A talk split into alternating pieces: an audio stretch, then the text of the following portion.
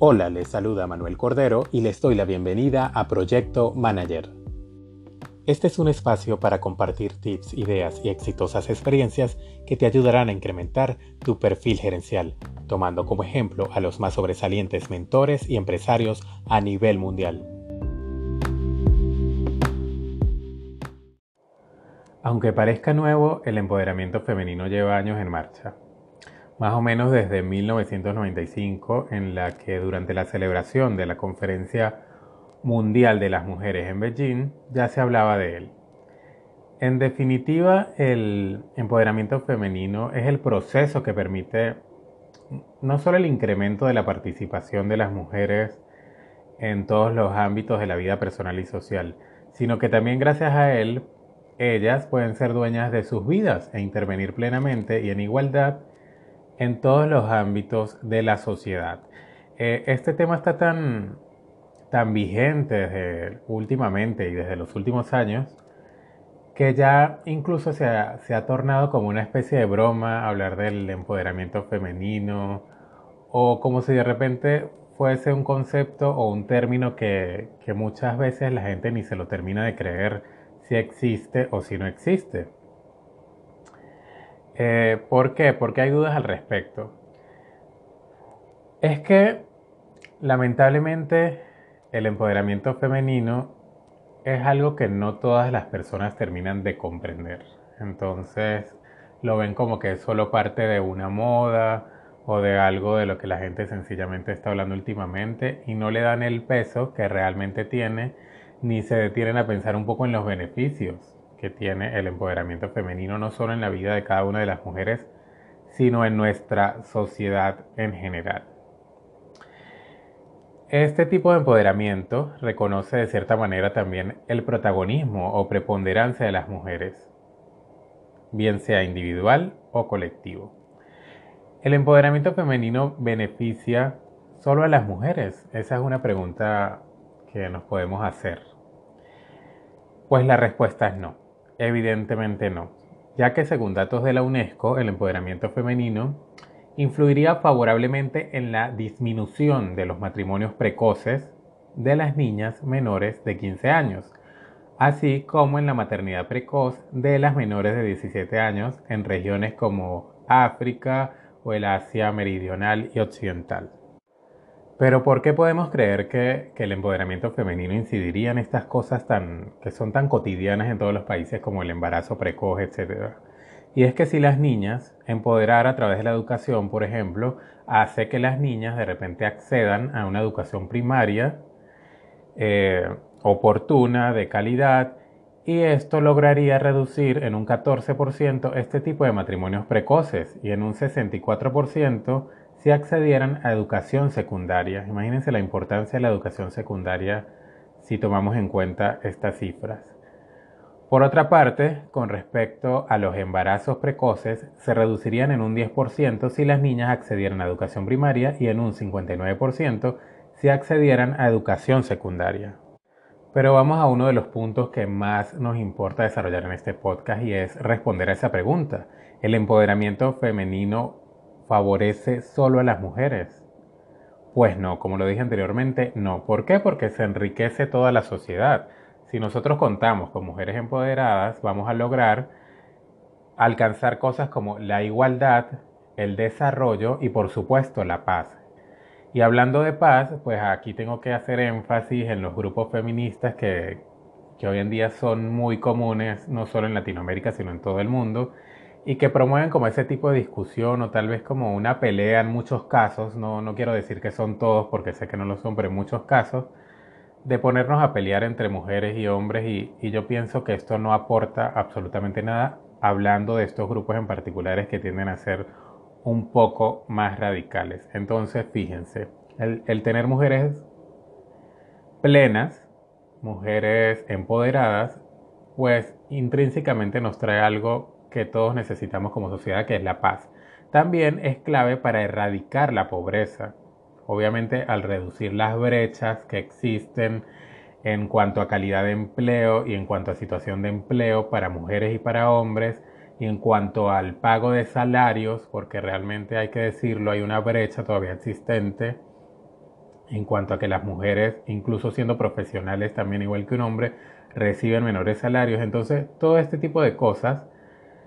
finalmente nos ayudan a erradicar la pobreza de nuestros países. Imagínense la importancia y mucha gente se lo toma como una especie de juego. Pero no solo eso, el empoderamiento femenino también nos ayuda o nos favorece en cuanto a la justicia social. ¿Por qué? Porque evidentemente al nosotros darle en, nuestra sociedad el espacio que cada uno merece, el, ingreso y el acceso a muchísimas, a muchísimos beneficios que, que como mujeres ellas pueden alcanzar, al igual que los hombres, pues eso hace que vivamos en una ciudad más igualitaria y por supuesto más justa. ¿Qué claves particulares tiene el empoderamiento femenino? Lo primero es que el empoderamiento femenino nos ayuda a fomentar un crecimiento económico inclusivo, y no lo digo yo, por ejemplo, la ONU, según cifras de la ONU, ellos nos indican que la diversidad de género contribuye a mejorar los resultados de las empresas, ya que podrían sumarse incluso hasta más de 12 billones de dólares al Producto Interno Bruto Mundial si se desarrollasen todas las capacidades de niñas y mujeres. Prácticamente estamos desperdiciando un talento maravilloso si nosotros no promovemos este tipo de iniciativas que empoderen a la mujer día a día. Pero no solo eso, otra de las claves del empoderamiento femenino es que nos va a ayudar en el planeta a acabar con el hambre como lo dije anteriormente, al momento o en el momento que las mujeres tengan acceso no solo a empleos de calidad, sino a buenos pagos, y sobre todo las mujeres rurales puedan acceder a recursos, herramientas y conocimientos apropiados, las familias y comunidades obtienen mejoras y se fortalecen. Y por otra parte, como otra de las claves que tiene el empoderamiento femenino, es que también nos hace cuidar al medio ambiente, aunque parezca increíble. Según cifras de la UNESCO, eh, ellos observan observaron y determinaron una relación entre el empoderamiento educativo de las niñas y mujeres y la protección del planeta. De este modo, existiría mayor posibilidad de aprobar tratados medioambientales en aquellos países donde hay mujeres en el Parlamento. Las sociedades se han caracterizado por una inferior capacidad de decisión de las mujeres con respecto a los hombres, y eso ya lo sabemos, incluso lo he hablado aquí en otros podcasts, eh, en cuanto, sobre todo decisiones en cuanto a aquellas cuestiones que afectan a las mujeres. Es por ello que el empoderamiento es el cambio que sin duda permitirá lograr la igualdad entre ambos. Es el proceso que transforma la sociedad y permite que las mujeres participen más, decidan más y por supuesto hagan oír su voz y su voto.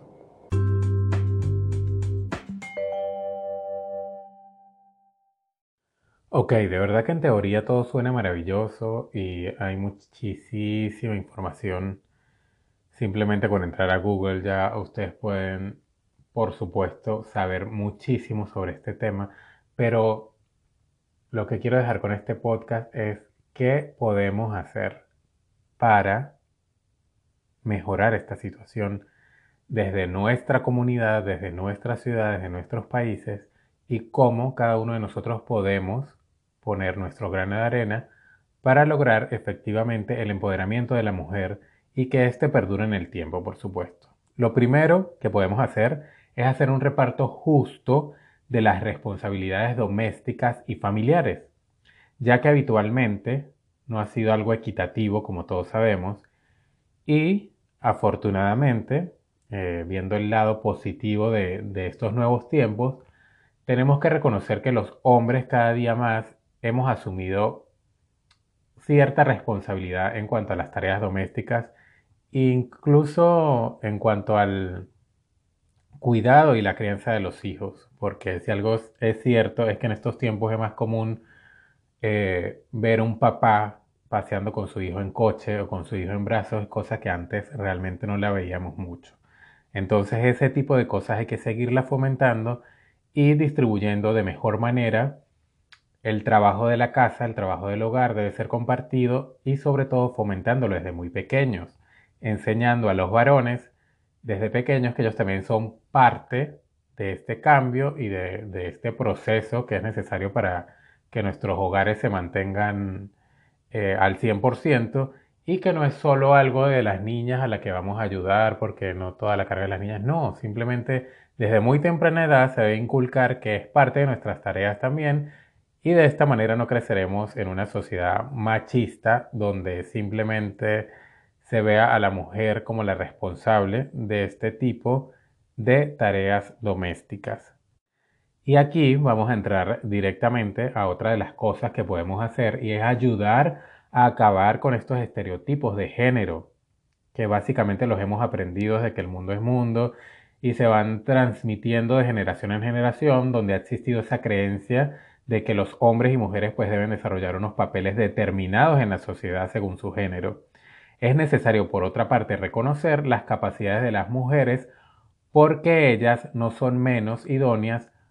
por cuestión de género para ocupar ciertos puestos. Y qué más ejemplo que, que lo tenemos en estos días muy presente, que es el de la señora Trujillo, eh, no, creo que es Diana Trujillo que se llama, que es esta colombiana que ha llegado con mucho esfuerzo y con mucho sacrificio a la NASA, por ejemplo, a ser parte de proyectos de exploración a Marte. Entonces esto era un campo que realmente era imposible ver a una mujer desarrollándose plenamente eh, como astronauta incluso, porque ya tiene planes de, de participar en una misión de este tipo y es algo maravilloso, es algo que no debe ser la excepción, sino que debe ser incluso la norma, que sea común ver a las mujeres en este tipo de planos a nivel laboral, a nivel profesional. Y bueno, yo creo que sin duda son mucho lo que ellas,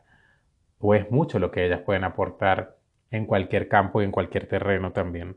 Otra de las cosas que debemos seguir trabajando como sociedad es afianzar o asegurar de cierta manera los derechos de las mujeres. Es decir, esto tiene que ser una ley que todo el mundo debe respetar y debemos seguir trabajando para que estas leyes sean promovidas y de cualquier manera suprimir cualquier forma de violencia hacia las mujeres y hacia las niñas, por supuesto, y fomentar un acceso a la educación y a formación de calidad, así como por supuesto a salud de calidad. Y ya para finalizar, en este caso, hablando de, pues, de uno de los temas que nos atañe, sobre todo que tiene que ver con mi podcast, y que tiene que ver con el liderazgo, por supuesto, y el papel de la mujer en la empresa, y es garantizar desde cualquier empresa, por grande o pequeña que sea, la igualdad de trato en el trabajo hacia las mujeres. Ya que los hombres y mujeres que desempeñen el mismo trabajo, sin duda alguna, por ley, y esto debería ser una ley, tiene que ver con el punto anterior, deben percibir la misma remuneración y beneficios. De verdad que es inaceptable que en estos tiempos, en pleno siglo XXI, todavía estemos hablando de estos temas y que incluso en países desarrollados se mantenga esta brecha y esta diferencia entre el pago a un trabajador o a una mujer un pago menor por el simple hecho de ser mujer. Esto es inaceptable y de verdad debería darnos muchísima vergüenza el asumir que estas cosas todavía siguen pasando. Entonces, bueno, yo espero eh, que con estas iniciativas que debemos seguir fomentando a lo largo de, de nuestro país, de todos nuestros países, de toda nuestra región, y por supuesto incluso de nuestras mismas empresas, pues cada día vayamos logrando una sociedad más justa y que no sea, como dicen algunos expertos, que esta brecha eh, podría reducirse o eliminarse por completo durante más de un siglo. Es decir, que para llegar al, al punto en el que los hombres y las mujeres, si empezamos desde ahorita y, y que se nivelen o se igualen, tendría que pasar un siglo esto me parece de verdad inaceptable y no podemos permitir que las cosas ocurran a un paso tan lento cuando ya sabemos, de hecho, por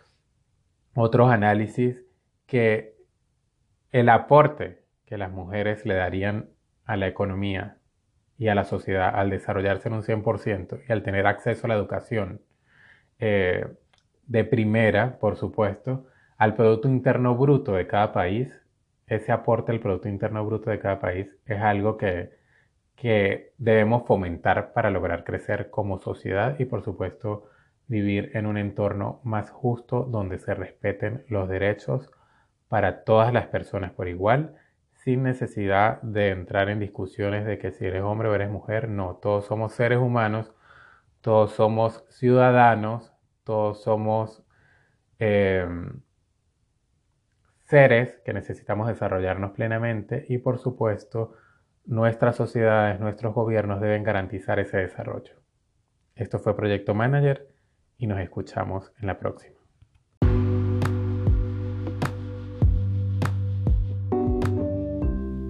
Hablo para ti Manuel Cordero y me despido no sin antes invitarte a suscribirte, comentar y compartir. No te pierdas el próximo episodio.